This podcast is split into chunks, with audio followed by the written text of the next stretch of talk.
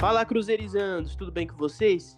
Tá chegando aqui mais um episódio do Conhecendo Adversário e dessa vez com o Bugre, o Guarani. Recebo o Eduardo, torcedor fanático do Guarani, para comentar um pouco sobre. Fala Eduardo, tudo bem? Boa noite, tudo bem com vocês? Vim aqui falar um pouquinho sobre o nosso Guarani, sobre o Cruzeiro, um grande time de Minas Gerais. E vamos lá, meus amigos. Isso aí. E dessa vez também recebemos um convidado muito especial e cruzeirense, que é o Juliano. Tudo bem, Juliano? Opa, boa noite aí, Cruzeirizando. Hoje aqui, estamos aqui preparados para poder falar, né, desse clube aí que vem dando dor de cabeça para a gente recentemente. Isso mesmo. A maioria dos clubes, infelizmente, tem nos dado dor de cabeça demais. Mas também tem o nosso grande Vitor Medeiros. Fala, Vitor, beleza? Boa noite, Thiago, Juliano, Eduardo. Boa noite aos ouvintes. Vamos falar um pouquinho desse jogo que promete. Certíssimo. E você já conhece a Cruzeirizando, né? A gente faz um quadro é, de perguntas realmente para conhecer o adversário. E dessa vez eu já vou começar com o Vitor, para o Vitor fazer a primeira pergunta dele sobre o Guarani. Fala, Vitor, faça a sua primeira pergunta. Eduardo, na temporada passada, o Guarani teve uma recuperação incrível quase conquistou acesso. O Lucas Crispim, ele foi um dos líderes técnicos do time e acabou saindo nessa temporada e foi substituído pelo Regis, que ano passado jogou por aqui. Você acha que o, o Meia substituiu o Crispim à altura ou ele está deixando a desejar nesse início? Bom, boa pergunta. É, na minha opinião, acredito que foi até melhor que o Lucas Crispim, quando chegou ao Guarani, ele demorou um pouco para se adaptar ao elenco, né? ao perfil do time, do treinador. O Regis não, ele já começou melhor. Começou como um banco de reservas, porque tinha o Andrigo, né? E agora ele é titular absoluto do time. Então acredito que foi até melhor. Mas não é, desmerecendo o Lucas Crispim. Aliás, deixou, está deixando saudades também, né? E está fazendo um grande campeonato pelo Fortaleza. Ele, só uma dúvida, ele chegou, eu vi isso mais em rede social, não procurei saber é, muito sobre, mas ele chegou a ter alguma desavença com o Felipe Conceição ou é, é burburinho de rede social? Sim, sim, teve sim, pelo menos os bastidores, né? Depois de um jogo do derby, é, se não me engano foi num derby, né? Ele, no, o, o Felipe Conceição tirou ele no finalzinho do primeiro tempo ainda, não deixou nem levar. Pra, porque normalmente leva, termina o primeiro tempo, você chega, conversa com o elenco, o time, ó, não tá legal. Não, já sacou. Ali percebemos que tinha alguma coisa relacionada até a um convite do América, viu? Pelo Lisca. Foi um jogo contra a América, na verdade, tô lembrando aqui. E teve esse probleminha aí que parece que foi feito um convite pro Lucas Crepin jogar a Série A esse ano. E buchicho, né? Mas ele teve, teve esse probleminha aí, mas eu acho que não atrapalhou nada no desempenho do, time, do, do jogador, viu? Certíssimo. Vou passar para o Juliano fazer a pergunta dele. Faça a primeira pergunta, Juliano. Opa. E aí, Eduardo? É, então, no Campeonato Paulista, o Guarani era treinado pelo Alan Al e mostrava um desempenho bastante oscilante no seu período. Foi eliminado no, no, no Paulistão nas quartas pelo Mirassol, que fez uma campanha muito boa, o Mirassol do Eduardo Batista, e trouxeram agora o Daniel Paulista, né, para melhorar o desempenho da equipe. Porém, com ele vem se alternando entre boas partidas e algumas partidas bem ruins, né? Então, a oscilação ainda continua. O que você acha que foram as principais mudanças que o Guarani apresentou quando mudou de técnico? Bom, é, eu é, falo por mim, tá? Eu não gostava muito do, do estilo de jogo do Alan, né? É, era meio que maquiado, né? Porque assim, o Campeonato Paulista, você sabe, né? São quatro grupos de cinco equipes e não classifica os melhores, se for ver, né? Eram os dois melhores de cada grupo, porém tinha times de outro grupo que estavam bem melhores que o Guarani. Então era certo que ia ser desclassificado pelo Mirassol. Claro que a gente tem aquele otimismo de torcedor, mas eu acredito que o Daniel Paulista, por ser desse, dessa é, técnicos novos que estão dessa geração que estão uns estão se destacando, outros não. É, foi é, o que muda, eu acho que ele tem mais a equipe nas mãos. Eu vejo que o Alan perdeu um pouco a mão com alguns jogadores, o estilo de jogo dele não estava agradando. Então é, é, é, incrível, né? Que ele já foi pro CRB e tá fazendo até uma campanha legal, eliminou o Palmeiras e tal. Mas eu acredito que o Daniel Paulista, por ter uma visão diferente, mais de grupo, eu acredito que vai se destacar melhor. E vai ser uma grande. Vai ser a sensação do campeonato. Ele é parecido um pouco. É claro que tem alguns técnicos são um pouco mais teimosos, não, até com o Felipe Conceição, né? é, claro, é, é, manteve o estilo de jogo com dois pontas, né, abertos, né, e não tem uma um 9 de referência. Então é meio parecido e deu certo, né? Você viu que o Felipe Conceição fez um grande campeonato, foi pro Cruzeiro, né? Foi pro Cruzeiro. E mas tem tudo para dar certo. O, o, o, estilo de jogo do Daniel Paulista agrada mais que o do, do Alan. Infelizmente, não deu muito certo aqui ele. Acho que até por alguns temas que ele teve aqui, mas isso a gente vai falar mais para frente. Mas Eduardo, eu vou fazer a minha primeira pergunta para você, que é assim, é, o Guarani hoje ele tem um ataque muito rápido, né? É, principalmente com o Davó e com o Bruno Sávio, que além de poderem jogar centralizados, pode jogar pela ponta também. É, com a chegada recente hoje do Lucão do Break, né, que é um centroavante de área, é, vocês ganham uma opção totalmente distinta de outros atacantes do elenco que vocês têm hoje, né? Como ele vem funcionando, funcionando nessas partidas? Você tem entrado, você tem agradado bem é, entrando no time? Como que vem o desempenho do, do Lucão do Break? Muito recente, né? Ele entrou no jogo contra o Operário, entrou metendo gol, imagina, titular absoluto. Mas não, eu vou naquela linha que eu falei para você, Daniel Paulista. Eu não acredito que não gosta muito de um centroavante fixo ao contrário do meu pensamento. Eu prefiro ter um cara na frente atrapalhando. O Guarani faz muito gol de cabeça, o Lucão é alto. Então, eu, eu, eu já mudei. Eu acredito que já pro jogo de quarta-feira deva mudar. Né?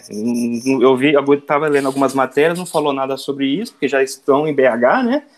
E, mas eu espero assim, o Lucão é, de titular, entendeu? Ele veio para isso, a função dele é fazer gol, e jogaria o, o, o, o Davó, apesar que não está numa boa fase, e o Bruno Sávio. Eu já me, eu, né, na minha é, jeito de analisar o jogo, eu entraria com o Andrigo Regis, entendeu? Davó e o Lucão. Então, assim, o Lucão é uma expectativa muito boa. O que me incomoda um pouco é que tá já tempo na reserva, vai estar entrando. É um jogo que tá precisando ganhar e não, tem que entrar em jogo que tá precisando, tá mais tranquilo, igual contra o Operário, que entrou, fez o gol. É, mas ele tem entrado e, assim, no final, no meio do jogo, no derby, ele nem entrou no derby, ele entrou no último jogo agora que nós fizemos, que perdemos para Curitiba, já perdendo o jogo já. Então entra já meio que, né, colocando na fogueira. Eu não gosto desse estilo não, entendeu? Mas eu acredito que ele seja titular contra o Cruzeiro já na quarta-feira, viu? Então prepare-se aí vocês. E o pior é que é um cara que muito provavelmente tem chance de fazer gol contra a gente nessa zaga atual do Cruzeiro. Mas assim, e o Júlio César? É, também tá, tá tendo bom desempenho por aí, porque no Paulistão eu vi algumas partes interessantes dele. Eu não sei se, se você concorda comigo. Júlio César precisa ser mais incisivo, né? Precisa ser, é, tipo assim, ele, ele controla bem o, o, o jogo, leva bem pra linha de fundo, entendeu? Mas precisa mostrar mais porque veio, eu acho, na minha opinião, né? Faz bons jogos, é aquela oscilação normal que tem de todos os jogadores, mas eu, eu acredito que ele no segundo tempo seja mais aproveitado, seja, acredito que seja mais destaque num jogo que um lateral esteja mais cansado do outro time. Então eu, eu não sei, o banco de reserva seria, seria bom. Como um jogador oscila muito, não faz muito gols, sabe? É, não sei. Eu acredito que tenha jogadores. Tem o Alanzinho, um jogador da base do Santos que nós contratamos por empréstimo, é um jogador que precisa ser melhor observado. Entendeu? Especula-se que ele pode estar entrando, contra o Cruzeiro. Eu acho difícil. Como chegou agora, ambiente, ritmo de jogo.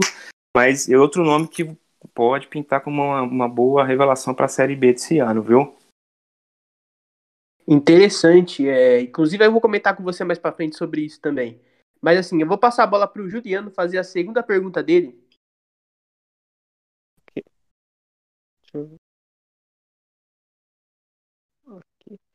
É, o Guarani é uma equipe que alterna muito do time titular em todos os jogos, principalmente no setor ofensivo. Você acha que a estrutura tática da equipe, como esquema, ou a forma como o teatro muda bastante com as peças que o Daniel Paulista vai mudando? Ou as opções que ele escolhe são bastante parecidas? Meio que as mudanças são mais pela questão física.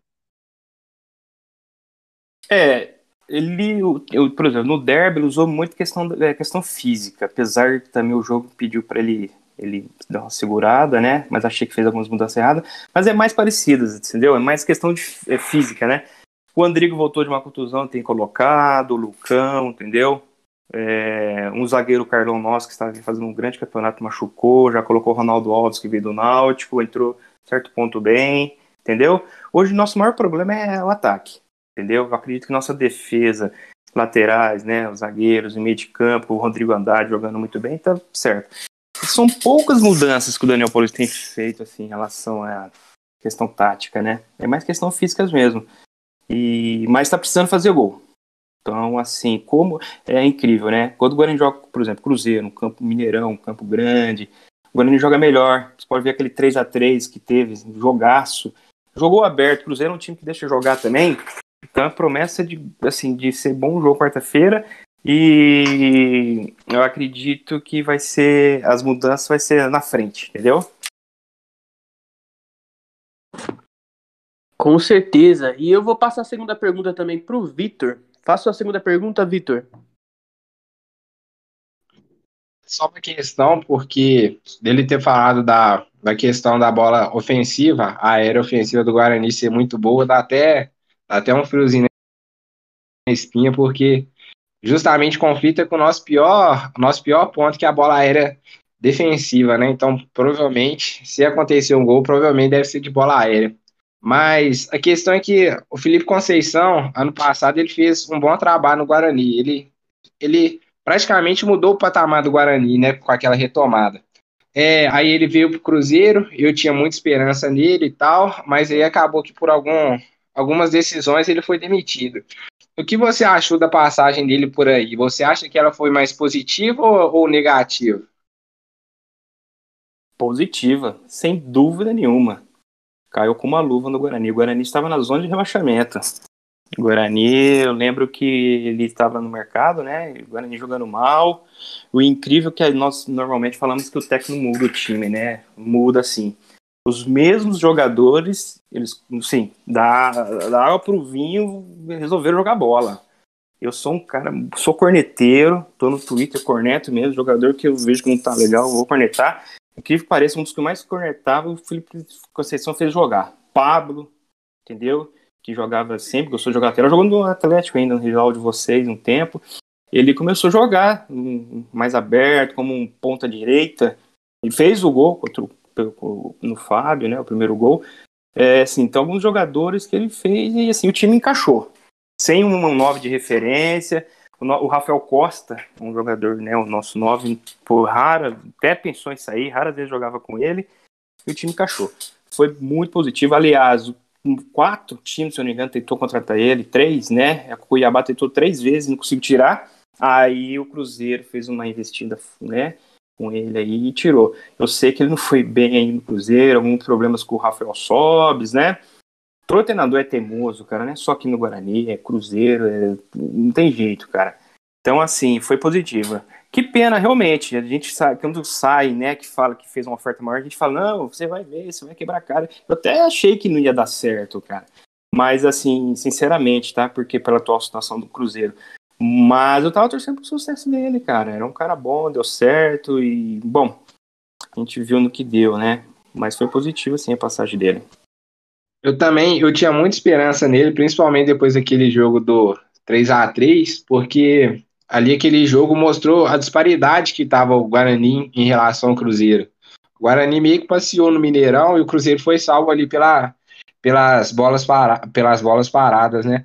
Mas a questão é que ele, ele, eu ainda, mesmo ele não ter, dando, não ter dado certo por aqui, eu acho ele ainda um cara muito promissor, e não é porque não deu certo que ele é um treinador ruim. Claro que ele tem que mudar algumas coisas, questão de, de teimosia, questão de até rever alguns, algumas coisas de conceito de jogo, avaliar o elenco para desenvolver o, o que ele pensa, mas eu acho ele um dos mais promissores do Brasil. Com, com certeza. Tem um futuro né, bom. Foi pouco tempo como técnico profissional, fez um trabalho bom do Bragantino, né, já era Red Bull, mas sempre um treinador deixa algum legado, cara. Pequeno que seja, favorável, entendeu? Uma coisinha no Cruzeiro atualmente, pode ter certeza que vão lembrar do, do Felipe Conceição. Pode ser que 90% seja coisas que não deram certo, mas alguma coisinha deixou lá, entendeu? É ruim quando o treinador pega birra de jogador, cara. Ele pegou um pouquinho com o Lucas, aí, pô, Rafael Sobis, com 10 do time, eu, não, eu falar a verdade para você, ele voltou, né, de titular, né? Mas eu acredito que ele ele vai ganhar muita barganha de mercado aí. Pode ser que volte pro Cruzeiro, volte pro Guarani. A gente torce pelo sucesso, né, cara? Mas técnico é tudo teimoso, viu? Concordo e concordo com tudo que vocês estão dizendo. E um, um, ponto interessante que o Eduardo disse é sobre o uso do, do Felipe Conceição em relação a, a 9, né? Ele não gosta de um 9 de área, né? Ele realmente gosta de um cara mais móvel. Inclusive, aqui é, utilizou tanto o Sobs quanto o Bissoli, né? Que depois ganhou a, meio que ganhou a vaga do Sobs, né? Ou, às vezes acho que os dois jogaram juntos, mas enfim. É, ele, ele, utilizou realmente centroavantes rápidos e, cons e, conseguem se movimentar mais do que um, um centroavante de área fixo. Mas assim, a minha pergunta, né? Agora é sobre o Rodrigo Andrade, né? Que foi um cara que chegou recentemente pro, pro Guarani. Inclusive, eu, eu ainda vou fazer a pergunta para você se no time que você colocou aí, se ele joga, né? Eu não sei se ele tá machucado, enfim. É, o, Rodrigo Andrade, o Rodrigo Andrade talvez seja um dos melhores volantes em potencial é, que eu vi na, na, atual Série B mesmo. Eu acho ele muito bom.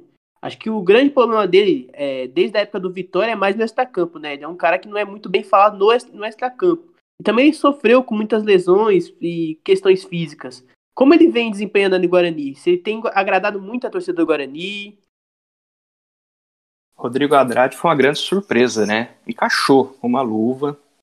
Esta campo, fiquei sabendo também do Vitória, o povo não quer ver lá pintar de ouro, mas ele tem se destacado muito até ao ponto do Guarani fazer um. tá tendo umas. algumas redes sociais do Guarani pedindo para o Guarani comprar ele, só para você ter ideia, comprar. Não lembro a última vez o Guarani comprou alguém definitivo, assim, sabe? Então acredito que ele tá, tá nativa, ele teve o episódio com o Bidu, vocês estão sabendo, né, no um jogo antes do derby do Campeonato Paulista, ele brigou num lance, descontrole emocional total entre os dois, brigaram, mas foi resolvido, desfalcou, fez falta, o Guarani perdeu para Ponte, né? Mas o Rodrigo Andrade hoje é essencial no esquema tático de qualquer treinador do que venha para o Guarani ou que, né, é, que, que ele seja contratado, porque ele tem raça, aliado a muita, muita força e habilidade. Chega muito bem ao ataque, ao ataque, né? E pode ter certeza aí que vai fazer uma grande Série B. E falar para você, hein? É um tipo de jogador que o time da Série A vai fazer contato para contratar. Pode ter certeza disso, viu? Mas é um cara que encaixou muito bem no time. Sim, inclusive, é, é, o que eu falo sempre, eu acho ele realmente um dos melhores volantes da competição em potencial. É um cara muito bom. Mas assim, inclusive eu vi recentemente, acho que com o Lucas Ossafa, né, um jornalista que tem aí em Campinas, é, sobre é, uma proposta que foi dos Emirados Árabes para ele. Não sei se você pode me confirmar isso. Não sei se o Guarani recusou, não sei o que aconteceu com essa proposta, mas eu vi algo parecido é, falado aqui realmente no, com esse Lucas Ossafa noticiando, né? Foi, foi, foi feito, mas não foi agora. Nós descobrimos com, com o Lucas agora há pouco tempo também, mas se não me engano foi durante o Paulista. Uma informação que eu vou até procurar saber direitinho, mas foi feito sim. Mas foi. Acho que não deu certo, não, não prolongaram tanto, né? É, só deixa eu lembrar, só voltar um pouquinho uma relação ao Felipe Conceição, não sei se foi feito aí, em relação à base. Ele pegou ele assim, uns 4, 5 jogadores da base ele, ele levou pro profissional. No Cruzeiro ele usou alguém do, do da base aí? No time? Então, ele usou. Ele, inclusive, ele pulou etapas com algum menino aqui que tem, tem sido queimado, né? Que é o Everton, que é um zagueiro que a gente tem de 18 anos, né? Que ele veio do Sub-17, nem, nem passou pelo Sub-20, pulou etapas com Conceição e hoje tá, tá meio que pesando um pouco, sabe? Mas acho que isso aí não é, não é exatamente culpa dele, né? Se ele viu potencial no menino, então era, era alguma coisa que ele realmente ele tinha convicção disso, né? A gente não pode ir contra a convicção dele nessa questão, porque foi escolha dele.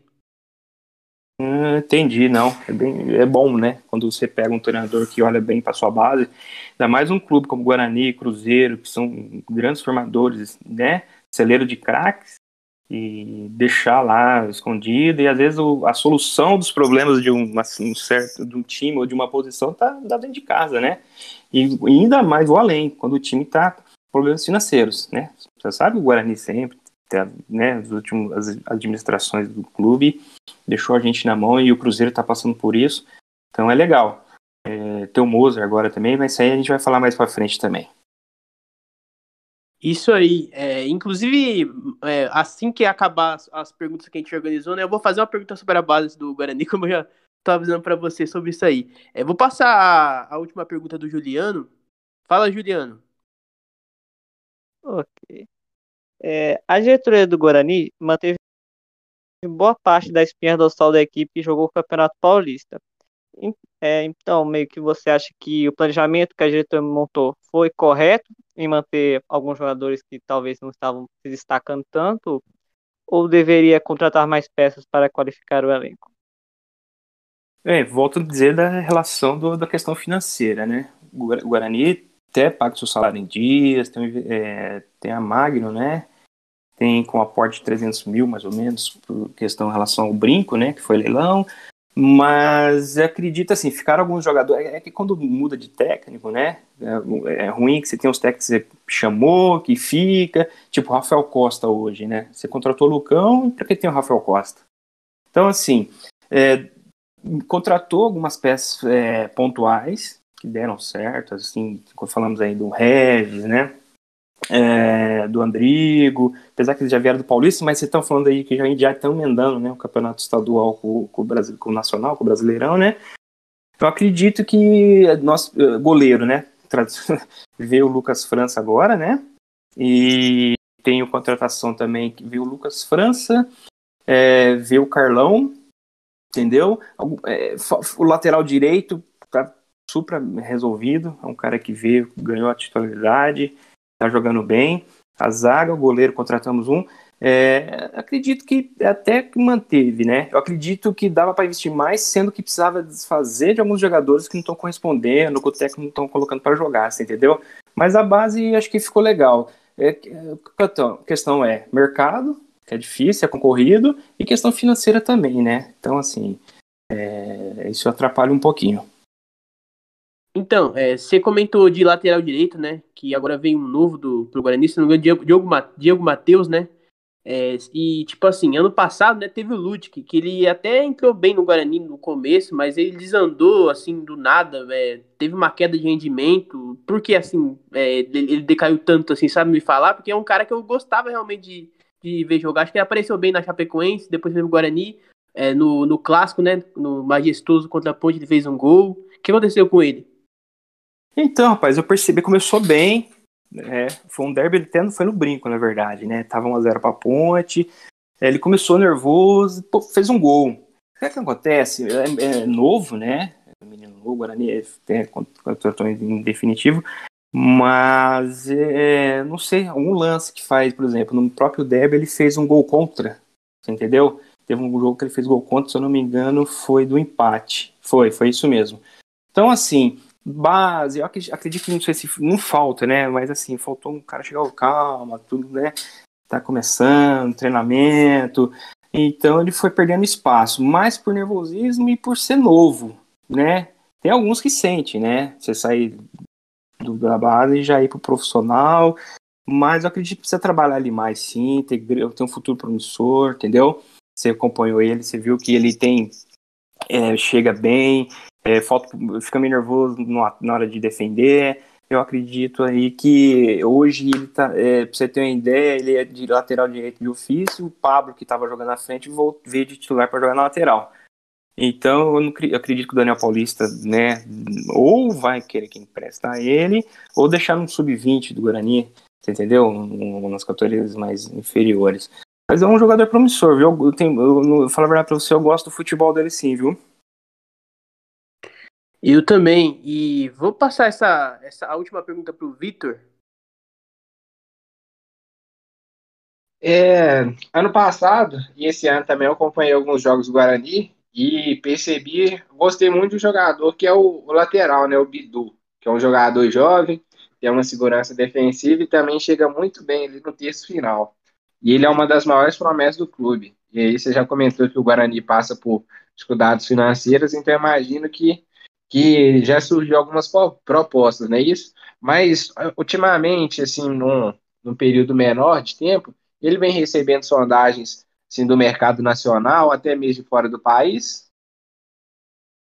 A última foi do Santos, né? É muitas coisas ficando nos bastidores, ninguém comenta, né? Nós sempre estamos tá atentos no Twitter, ver se algum jornalista comenta. Mas é, é certo, não passa desse ano. Jogador com força, chuta bem, chega bem na frente, entendeu? Pode ser que falta precisar melhorar um pouco a marcação. Já falei em alguns gols pelo lado esquerdo dele, né? Mas pode ter certeza disso. Eu não estou sabendo de, de, assim, de uma movimentação, não. Mas é fato que o Guarani, eu acho que um dos patrimônios que o Guarani tem para conseguir arrecadar uma grana, né? Que acho que essa Série B deve ser a última do Bidu, entendeu?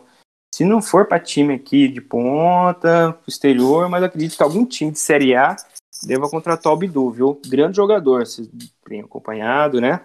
Um chute potente, algumas coisinhas para melhorar, mas não passa da Série B, viu? Um palpite meu. É, ele tem muito potencial mesmo. E mudando assim de assunto, só uma, minha última dúvida.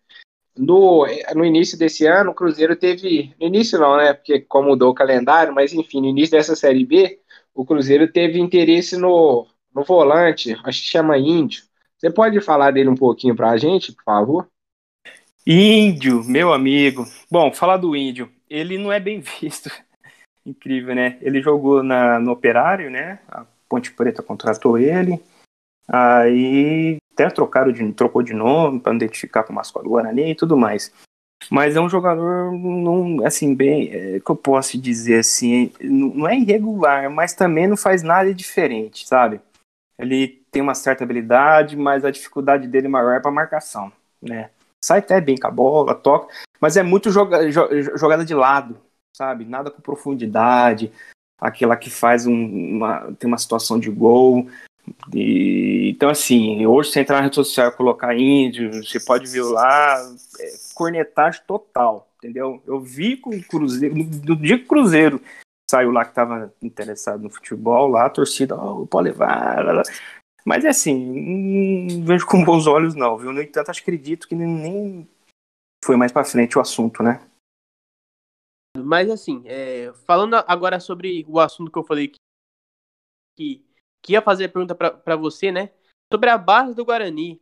É, quais jogadores hoje da base do Guarani você destacaria para ter, digamos que, uma ascensão é, imediata? Porque ano passado o Conceição, como você falou, lançou muitos, né? É, eu acho que o, o, que mais chamou a atenção, apesar. O que mais me chamou a atenção, né? apesar de esse ano tá bem mal. Acho que ano passado também teve uma queda, principalmente por perder um gol no clássico, se eu não me engano, que ele que leva a bola na linha de fundo, ele tem um gol inteiro para ele chuta para fora, que é o Matheus Souza. É, você poderia me falar mais ou menos de, de qual jogador assim tá, tá em ascensão, tá realmente se destacando no Guarani, que pode ser uma surpresa é, da, da própria categoria de base do Guarani, do, do, Guarani, do Guarani mesmo, sabe?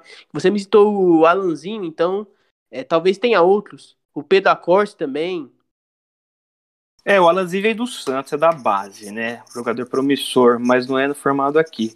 Ó, que perdeu foi o Matheus Souza, gol no derby, rapaz. Dói até hoje na alma aquele gol que ele perdeu. Se fizer é, tem o Renanzinho. Renanzinho também precisa trabalhar melhor, tem potencial. Na Série B fez um, alguns gols né, com, com, com, o Felipe Conceição já. Eu não lembro se tá com o Felipe Conceição ou, ou com o Alan Al mas foi bem. Tem o Tite, cara. O Tite é um zagueiro, entrou no derby também, né? Tá trabalhando aos poucos, não queimou, já colocou no derby, que foi, teve problema de contusão, entendeu? É, aliás, ele, se eu não me engano, entrou Ronaldo Alves, mas ele quis fechar a casinha, foi isso. Então é Renanzinho, Matheus Souza, Tite, entendeu? Tem o Preda Costa também, que fez uma Copa São Paulo 2019 ou 2020 também muito boa. Alguns jogadores falaram para você o elenco em si do Guarani de base, eu não tenho nem acompanhado muito, sabe? Porque esses o Guarani tá apostando muito nesse é, o Bidu, que apesar que é da base, né? O Naval também, mas já tá com já tá meio calejado já no profissional. Mas hoje eu destacaria o Tite, tá vindo aí para ser o nosso quarto zagueiro, né, futuramente.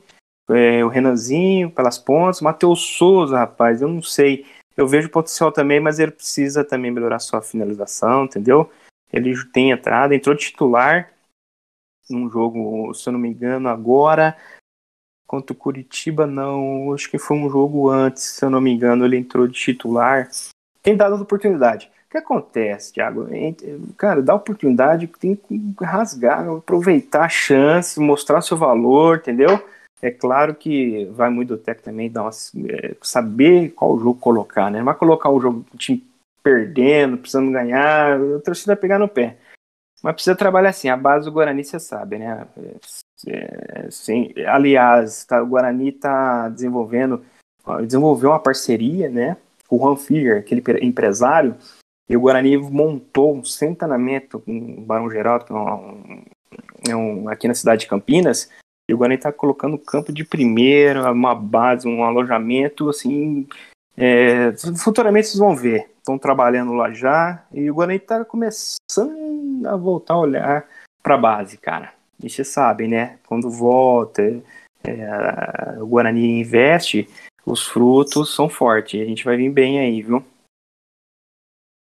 Com certeza, acho que o próprio Davó também, apesar de não ter ido bem no Corinthians, é um cara que eu ainda coloco muita fé nele, sabe? É um cara que, inclusive, é, tem uma lista pro Cruzeiro no que vem. Se o Cruzeiro subir, né? Quem sabe o Davó também possa ter essa lista. Mas é, fazendo uma pergunta sobre gestão do Guarani, né? É, o Cruzeiro acho que já tá bem exposto pro Brasil inteiro que a gestão do Cruzeiro não é boa, né? E eu queria saber sobre a do Guarani, né? É, a questão de salários, a questão também de contratar jogadores, como é que tá, assim, como você avalia a gestão do, do presidente do Guarani, do executivo de futebol do Guarani, como que tá funcionando isso aí? Rapaz, por incrível que pareça, acreditamos, é assim, está sendo, sendo bem feito o serviço. O Ricardo né, tá fazendo um trabalho legal, tem os seus defeitos, seus erros, né? Mas assim, ele tá, é assim, ele tá sendo bem, podemos dizer assim, ele está sendo bem é, estão olhando com bons olhos né, o trabalho dele, né? De salários em dia, olhando para a base, fazendo acordo, contratando com os pés no chão. O pessoal pega muito no pé aqui também do nosso diretor de, de futebol, supervisor, Michel Alves, aquele ex-goleiro, vocês vão lembrar, do Vila Nova, Criciúma. O pessoal pega bem no pé dele também, mas tá, tá sendo tá bem, tá bem conceituado a gente teve muitos problemas de gestões aqui, né? Você sabe, né? né? Desde que saiu o Betuzini, Lorenzetti, aquela bagunça, o Negrão. Parece que a casinha está se ajeitando, as dívidas estão sendo pagas, as ações estão caindo, entendeu? A dívida é grande ainda, com a União principalmente, mas tá, o caminho está sendo feito, está sendo correto entendeu? Acredito aí que um futuro próximo aí, eu falo, sei lá, questão de dois, três, quatro anos, acredito que as coisas vão melhorando um pouco mais. Eu falo a parte, o déficit, né? Que tá atrapalhando o Guarani. Vendo, tô vendo jogadores que antigamente foi pro Guarani, tipo Rez, Rodrigo, esses caras, pô, vêm de times grandes assim que pagam dia, né? Aceitou, veio pro Guarani, então você vê que as coisas estão andando, entendeu? Tem a parte do, do Guarani do, do, estádio, né? E o Guarani tá, tá ainda parado, mas o Guarani tá, só vai sair do estádio assim que é, estiver com a arena nova montada. Sair mais para frente, né? Mas assim, acredito ainda que as coisas vão melhorar, vão começar a clarear o, o departamento de futebol do Guarani. Eduardo, agora a gente vai abrir para suas perguntas em relação a gente, Cruzeiro, sabe? As curiosidades que você tiver com o Cruzeiro, pode mandar que tanto eu, quanto o Vitor, quanto o Juliano vamos responder para você. Meu amigo, falar de Cruzeiro é tanta coisa, né? Eu tentei pegar umas coisinhas aqui. É... Eu vou deixar para falar sobre gestão, sobre presidente, mais um, para as últimas perguntas. Eu vou falar já de, de, de início. O maior ídolo do Cruzeiro, que eu gostaria de saber quem poderia falar para mim aí, cada um tem a sua, o seu, né? Pode ser que seja o mesmo. Qual é o maior ídolo do Cruzeiro? Eu vou começar respondendo essa. Assim, acho que o Cruzeiro ele é, ele é baseado em é, ídolos do passado e ídolos do presente, né? É, tem uma galera, né? Que ela, que para ela assim o, o ídolo geral, né? de todo mundo é o Fábio, né? Mas assim, se a gente pegar a história do Cruzeiro mesmo, é, na questão de dedicação, não, não, menosprezando o que o Fábio fez, não, pelo contrário, o Fábio é gigante e, é, tá sim, pelo menos entre, entre os top 3 de ídolos do Cruzeiro. Mas assim, se a gente pegar uma história de mais identificação, é, mais é, luta para construir o que o Cruzeiro é hoje, eu acho que a gente pode falar do Disseu Lopes, né? Acho que o Disseu Lopes é o maior ídolo da história do Cruzeiro. Em seguida vem o Fábio, aí em terceiro vem o Tostão, acho que é os três, assim, acho que é realmente essa lista. É Disseu Lopes, Fábio e Tostão. Mas assim, na atualidade não tem ninguém que supere o Fábio, entendeu? Apesar da fase atual dele, é, tem muitas, muitos cruzeirenses xingando ele, mas ele é gigante. Mas assim, na minha opinião, assim, eu acho que o Disseu Lopes, pela, pela construção do que é o Cruzeiro, sabe? Do que o Cruzeiro foi, assim, do que o Cruzeiro é, o Disseu Lopes é o maior ídolo da nossa história. Pô, que legal, Disseu Lopes, sim. Tem o Fábio, né? Legal. Uma outra pergunta, agora vamos falar para futebol atual. Eu acompanhei, não assisti, porque acho que o Cruzeiro estava tá, no mesmo jogo, não assisti o jogo contra o Ceará, mas eu, eu normalmente assisto todos os jogos e, e vejo o jogo do Cruzeiro com frequência também. É, e como é que está o atual time do Cruzeiro, né? A gente viu que teve a troca de técnico, Felipe Conceição não deu muito certo, acompanhei alguns jogos do Felipe no Cruzeiro. É, e como é que está o Mozart? Mudou alguma coisa? Como é que tá a, a, tática? É diferente do que vocês têm praticado aí de escalação, essas coisas? Eu vi que o problema do Cruzeiro, bola aérea, o pessoal dos cruzeirenses no Twitter aqui reclamando bastante. Aliás, o Ramon, que estava pendurado, levou cartão amarelo, né, num dos gols. E como é que vem esse time? É, eu acredito que o Cruzeiro, depois que chegou, chegou ganhou uma mais estabilidade defensiva, que era uma coisa que acontecia que não tinha muito com o Felipe Conceição, que não mostrava, acho que o Cruzeiro tomava muitos gols de é, buracos na defesa, é, gols de cabeça, que ainda, ainda são problemas frequentes, mas atualmente acho que são mais erros individuais, que são os culpados pelos gols do Cruzeiro. E eu acho que mudou também a questão do esquema, né? O Felipe Conceição é um cara muito convicto do próprio esquema, que não mudava tipo, de jeito nenhuma, é, e tinha um, uma mania de manter alguns jogadores em campo, né, injustificáveis. E, e o Mozart, ele alterna muito entre 4-2-3-1 e uma linha de 3 defensivamente. O que tem até incomodado boa parte da torcida por causa das opções que, o, que, que ele não tem no elenco e que vem acabando prejudicando o time em alguns jogos. E acho que internamente, eu acho que ele melhorou bastante o, a comunicação dos jogadores com a liderança, no caso, né? Que é o treinador. Que o, eu acho que o Conceição tinha um grande problema com algumas umas lideranças do elenco, né? Como Rafael Sobes, eu acho que eu acho que o maior problema foi com ele, né? O Marcinho também, ele, ele teve problema com o Marcinho que quase acabou saindo, quase saiu. É, e o Bodas chegou meio que tentando melhorar o clima interno. E eu acho que isso foi o principal ponto dele na, na chegada.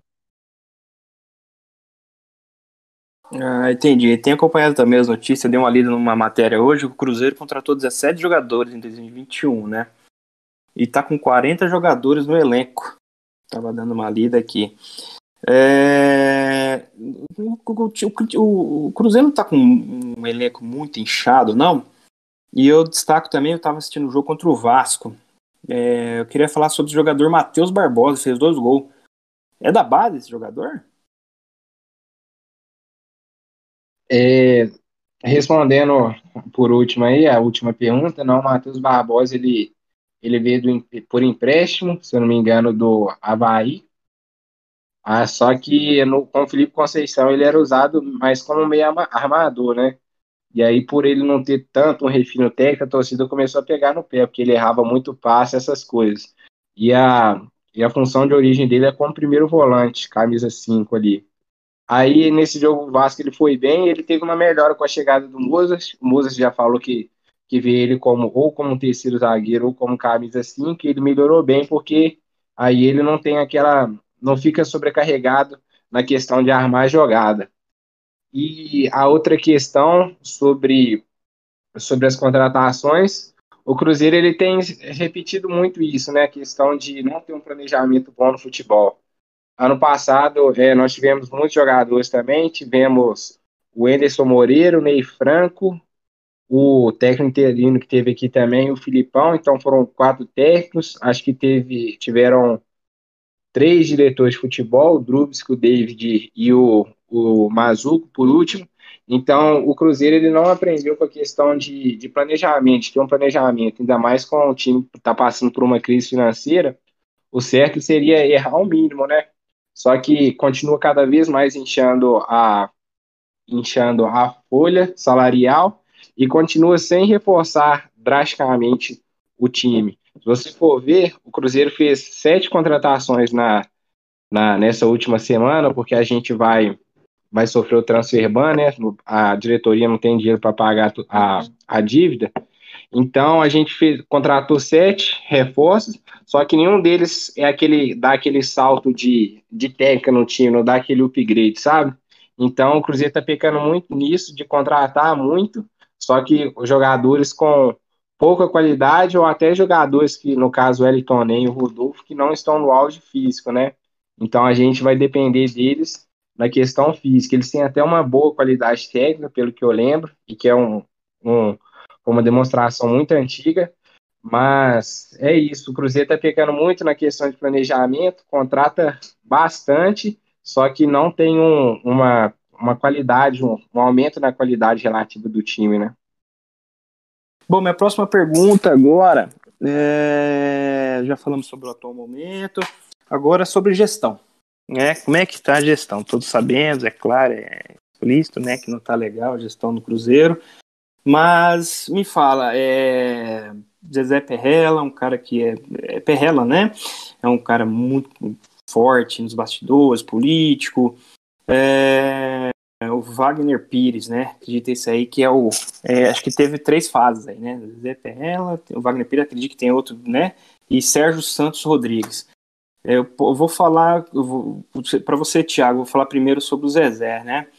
É, foi uma boa administração, foi o tempo glorioso do Cruzeiro, campeão de tudo, desde 2003, com aquele timaço, Alex, né? É, o Gomes no gol. O que, que você me diz é, primeiramente sobre ele? Vamos lá. É, o Zezé Perrella, né, ele se divide é, muito em duas épocas também, né? É, acho que ele é um cara muito vitorioso no Cruzeiro. É um cara que trouxe o apelido de Raposa, né? Trouxe esse mascote Raposa do Cruzeiro, porque digamos que o Cruzeiro era um time que sabia muito negociar seus jogadores, né? Conseguia vários negócios. Rivaldo jogou aqui, enfim, é, trouxe também o, o Alex.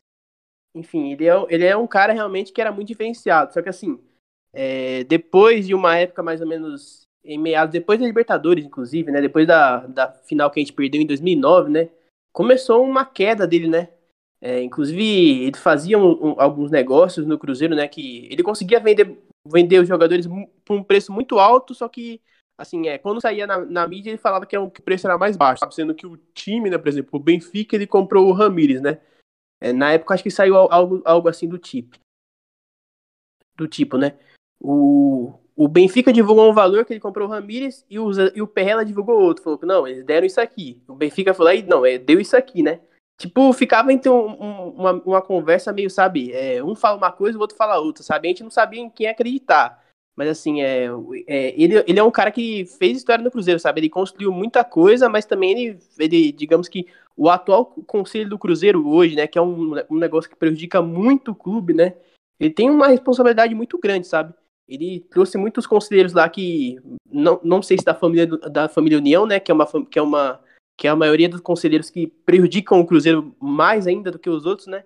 Mas ele trouxe muito conselheiro no, no Cruzeiro, que é uma coisa que, que desgasta o clube, sabe? É uma coisa que fica, tipo, mamando realmente na cita do clube, para falar o, o, português certo aí. Então é, é, é, meio que dividida essa idolatria que o Cruzeiro tem com ele. Eu, pelo menos, eu não, não tenho, eu, inclusive, acho que não, não tem que ter com nenhum presidente de, de, time de futebol, mas enfim, acho que, acho que essa, essa é a minha resposta em relação ao Zé Perrella. É bem parecido com o nosso Betozinho, né? time nunca caiu, sempre na frente, mas umas coisas obscuras por trás dos bastidores que dá até medo, né? Agora eu vou perguntar, eu falei que ia falar com, com, com, o Juliano, né?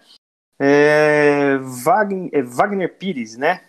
O é, que, que você tem a me dizer, meu amigo? Então, a administração dele foi um completo desastre, né? Desastre em todos os sentidos. É, claramente, é, já faz que com as provas, no caso, não foi, ele não foi condenado pela justiça ainda pela, pela corrupção ativa. Ele foi a denunciar, acho que foi denunciado pelo Ministério Público ainda. Só que ainda não, não teve a condenação ainda. A administração dele começou muito com. É, ele trouxe o Itair Machado, né, que era um braço forte dele, desde que era um redondo de Patinga, algo do tipo. É, eu tava tentando lembrar o nome do, do diretorzão, o braço direito dele é Itar Machado, né? Esse aí também não tá bem na foto com vocês, né? É, na época ele sofreu uma rejeição forte da torcida, que já sabia, né, bastante do trabalho dele, porque é, foi, nessa, foi nesse século ainda que o Patinga teve a que subiu até para a Série A e depois teve a derrocada, ele teve uns, uns processos em cima dele, ele não tinha um nome muito limpo na praça, né? E no quesito do. Ah, e aí começou com. Acho que tinha até com o diretor de marketing que ele trouxe, que teve. Acho que a torcida até gostou, que acho que era diretor da Fiat, que a torcida acabou gostando também dele, porque fazia uns, umas ações de estádio e tal. E começou em 2018, né, com as contratações meio é, ruins, né? Manteve a base de 2017, que foi campeão da Copa do Brasil. Fez algumas contratações meio estranhas, como a troca do Edil, do Alisson pelo Edilson, que foi bastante estranha, e também acho que deu o Tony Anderson, que era uma promessa da base. E acho que também teve outras contratações bem ruins. Eu acho que a gestão dele é, foi bastante, teve bastante contratações ruins, é... E tenebrosas também, né, com relação é, ao tenebrosa. dinheiro, coisa mexeu com coisa do, do clube, né? É, eu vejo também nações que ele tinha questão de dinheiro não declarado que pegava. Bom, é, o negócio fundou mais mesmo na, na gestão dele, né? Assim, posso estar enganado também. Sim, com certeza. Aí teve o período de 2018, acabou sendo campeão da Copa do Brasil, que acabou escondendo toda a, a sujeira no meio da gestão dele. Aí teve, chegou 2019, aquela denúncia, reportagem gigantesca do Fantástico, que repercutiu bastante e entregou para todo mundo que a gestão dele era corrupta, né? Era, e a palavra certa é corrupta. E acho que depois, depois disso tudo, tudo desandou. Tudo desandou, o time não engrenou mais, isso acabou é, refletindo muito no time e, e foi só ladeira abaixo, mesmo fazendo alguns mudanças de técnico, treinador, que trocou do Roger Senna depois Fábio Braga, o time não conseguiu se acertar mais e o time acabou rebaixado. Então, meio que ela é uma questão dele é marcada pela, principalmente pela é, administração horrível, a corrupção ativa, enfim, e contratações é, ruins também. Entendi. É, é complicado, né? Eu acredito que todo time tem um presidente que sempre fica marcado negativamente, né? Nós temos aqui, a gente vai, o podcast vai ficar até amanhã, só fala de tanto é, presidente que é, deixaram ruínas, né? O clube, né? Agora eu vou perguntar pro Vitão Sérgio Santos Rodrigues. É, meu amigo, fala para mim. Eu vi que lá no seu perfil no, no, no, no Twitter lá, hashtag, hashtag fora. Fala para mim, meu amigo, o que, que ele tá pecando? O que, que tá pegando aí? Contratações? Acredito que não tenha denúncia, né?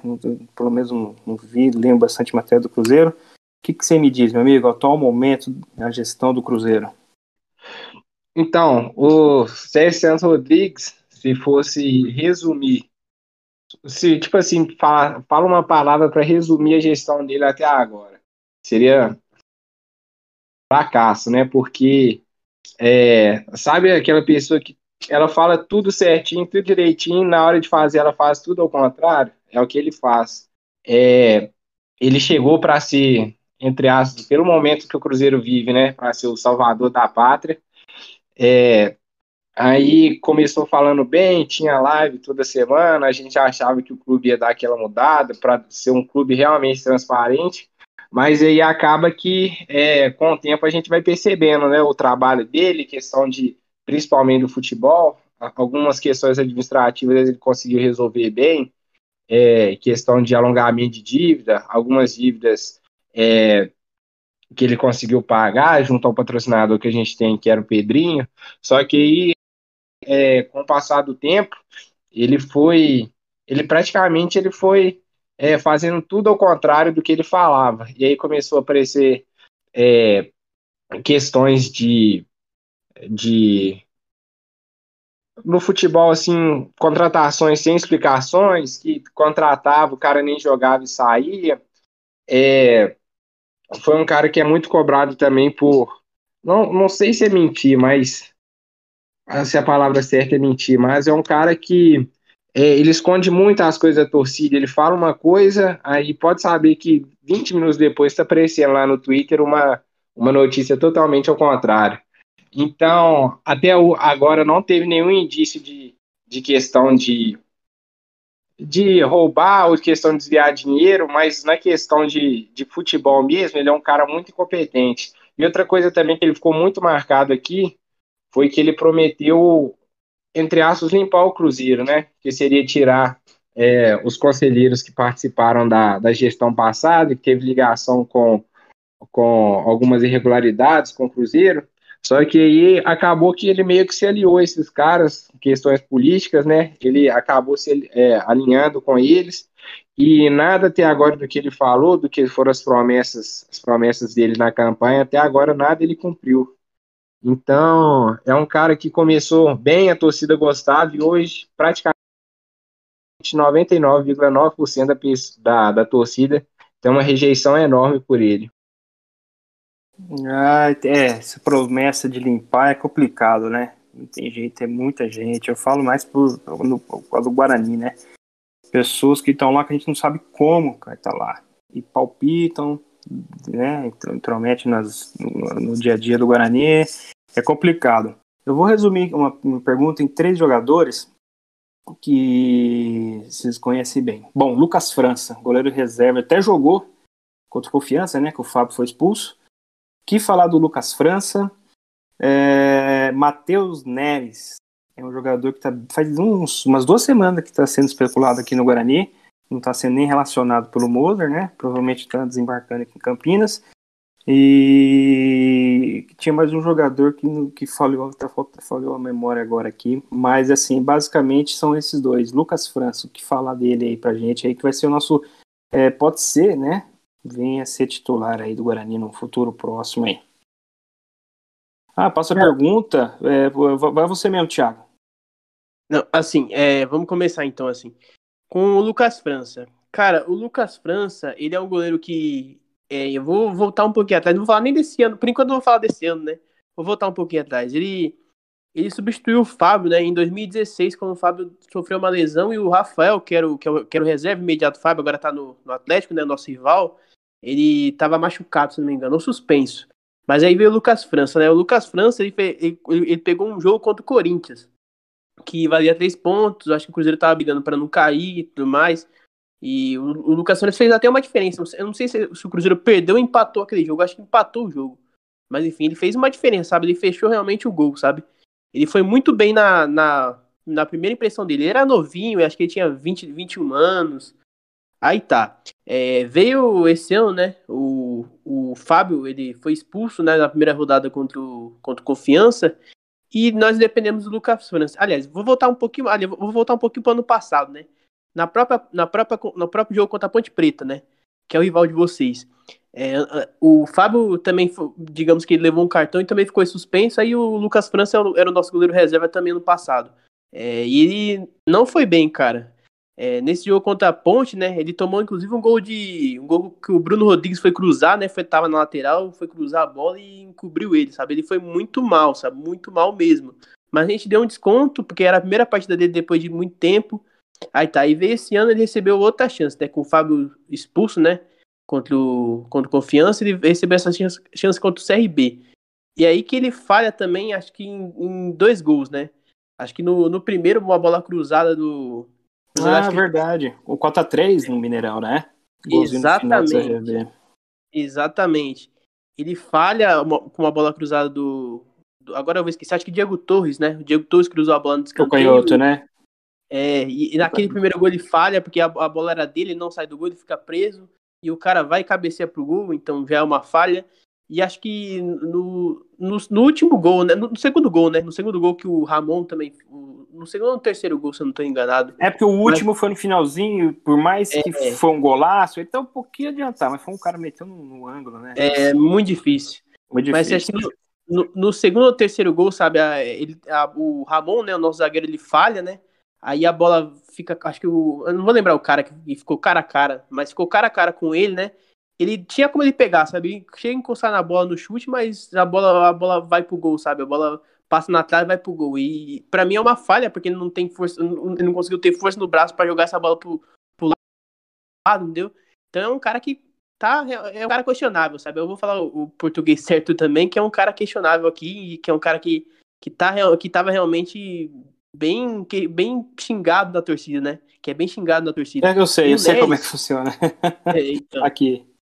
Exatamente. E, e, o Neres, cara, o, o Neres também foi, foi uma indicação do Felipe Conceição, né?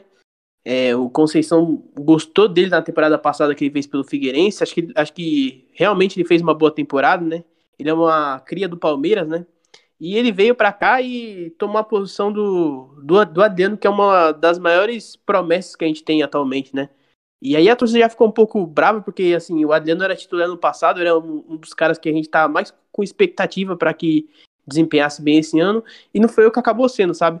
O Matheus Neres acabou entrando, assim, sem a gente esperar. O Conceição escolheu o Matheus Neres para ser titular no começo, e isso já. E, e, e o Matheus Neres já não foi bem no começo, sabe? Isso já queimou um pouco ele, sabe? Já, já fez a torcida desconfiar um pouco. Aí, é, foi para as outras partidas, é, o Adriano tomou a posição do Matheus Neres, né, o Matheus Neres inclusive machucou para o Adriano entrar, acho que se, não, se o Matheus Neres não tivesse machucado, ele continuaria sendo titular, por mais que a torcida questionasse, mas ele continua, continuaria sendo titular por escolha do, do Conceição. Mas assim, é, ele, é ele foi, foi um cara realmente também foi bem xingado aqui, exatamente porque além de também não ter desempenhado tão bem, sabe? Apesar de, de, de ser um cara jovem, sabe? É, ele foi um cara questionado aqui porque muito porque tomou a posição do, do Adriano, que era um cara muito bem querido aqui no Cruzeiro. Então, Acho que ele, eu, eu, falando por mim, eu acho que o Neres tem uma, uma certa qualidade. É um volante que é mais aquele volante pegador, sabe? Aquele volante de, que desarma, o cão de guarda. Ele é um cara que desarma muito bem, mas ele tem um passe muito ruim, sabe? Ele não é um cara que tem um passe bom, tanto curto quanto passe longo. Ele é um cara que peca muito nisso. Ele erra muito passe.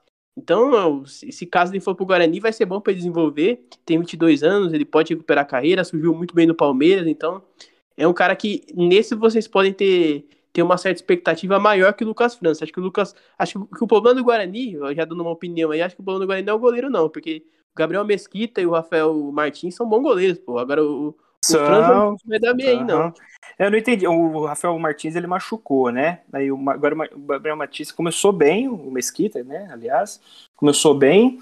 Ele deu uma falhadinha no gol agora, que nós, do Curitiba, o primeiro gol dava para TP, o segundo não, do, do Gamalho não teve jeito, mas o primeiro dava pra pegar, então teve algumas umas falhas, começou bem, então, mas beleza. Aí contratou o Lucas França, eu não sei qual que é a real, porque terceiro goleiro, né, dois goleiros bons, então eu, vamos ver. O Matheus Neres eu lembro que jogou no Figueirense também, o Guarani não tem esse cão de guarda não, né, o, o Bruno Silva é um cara que era zagueiro, que era do Vasco, jogo, se adaptou bem de volante, não tem aquela marcação, mas a saída de bola dele, ele tem, tem uma visão de jogo muito boa, cara. Sai bem para as laterais, meio. O Rodrigo Andrade vocês já conhecem, né? É força total, corre, chega, morde, às vezes chega até meio atrasado, né? Mas beleza. Não sei, mas seria uma boa, Matheus. Né? O Guarani tem, ao longo da sua história, de recuperar jogadores, sabe? Dinei, olha, já tô lá, lá atrás, lá. Dinei, nossa, tantos outros, né? Que vem, vem. O Lucas Crispim mesmo, o Lucas Vini estava né, numa boa fase, se não me engano. Vou até verificar depois que ele veio do São Bento. Bom, sei que no Guarani, Você viu que me deu, né? Todos os times, bons times querendo contratar ele. Então, acredito que vai, vai ser bom se o Matheus Neres vir. Lucas Franças, não entendi bem qual que é aí, mas é bom também de vir, recuperar o jogador, entendeu? E como é do Cruzeiro, volta pro Cruzeiro aí melhor, porque logo logo você não tem que arrumar um goleiro para substituir o Fábio, né? O Fábio é ídolo, quase mil jogos já, né? Mas a precisar de um goleiro aí, é mais ou menos o que aconteceu com o Rogério Senna, né? Até hoje o São Paulo não conseguiu arrumar um goleiro e logo mais vai acontecer com vocês no Cruzeiro também. O Fábio vai se aposentar e quem será o substituto do Fábio, né? Mas é isso aí. Acho que as perguntas por aqui acabou. Isso que eu falei para vocês, falar do Cruzeiro, cara, é pouco tempo, né? É muita coisa rica para falar. Então é isso, pessoal. Tá chegando aqui a mais um fim de mais um episódio do podcast Cruzeirizando. Vou passar a bola para as considerações finais, começando pelo Vitor. É, agradecer aí pelo Eduardo, uma ótima participação, um dos melhores episódios, tá marcado aqui com a gente. Espero que volte no segundo turno. Muito bom falar com uma pessoa que conhece muito sobre um time tão tradicional quanto o Guarani. E agradecer ao Thiago e ao Juliano aí, e boa noite a todos. Juliano? Opa. Queria agradecer você, vocês pelo. Principalmente ao Thiago pelo convite para participar aqui. Achei que o bate-papo foi muito bom. É, me esclareceu bastante dúvidas que eu tinha a respeito do time do Guarani. E também para ouvir algumas opiniões também de algum, sobre o Cruzeiro, né? Umas, e é, também agradecer ao Eduardo, Victor também pela participação. Isso aí, Eduardo, tem alguma coisa para falar para gente? Nossa, quero agradecer o Thiago pelo convite, agradecer ao Juliano, ao Vitor, um bate-papo esclarecedor, legal falar de futebol, né? Eu, eu, gosto de futebol aí, tá no sangue, meu pai, jogar futebol e, cara, do, falar sobre o Cruzeiro é, é bom, falei pra você, tem familiares cruzeirenses, amigos, e falar sobre o Guarani também, é um time que eu amo. E com certeza no segundo turno já está marcado aí, claro, se você me convidar, Thiago, vamos fazer um segundo bate-papo aí para falar como é que vai estar o momento nosso. Tomara que seja bem. O sonho ideal é Guarani e o Cruzeiro subir, né? Mas eu quero agradecer aí pelo, pelo convite, foi muito legal aí. Mandar um abraço para os meninos aí também.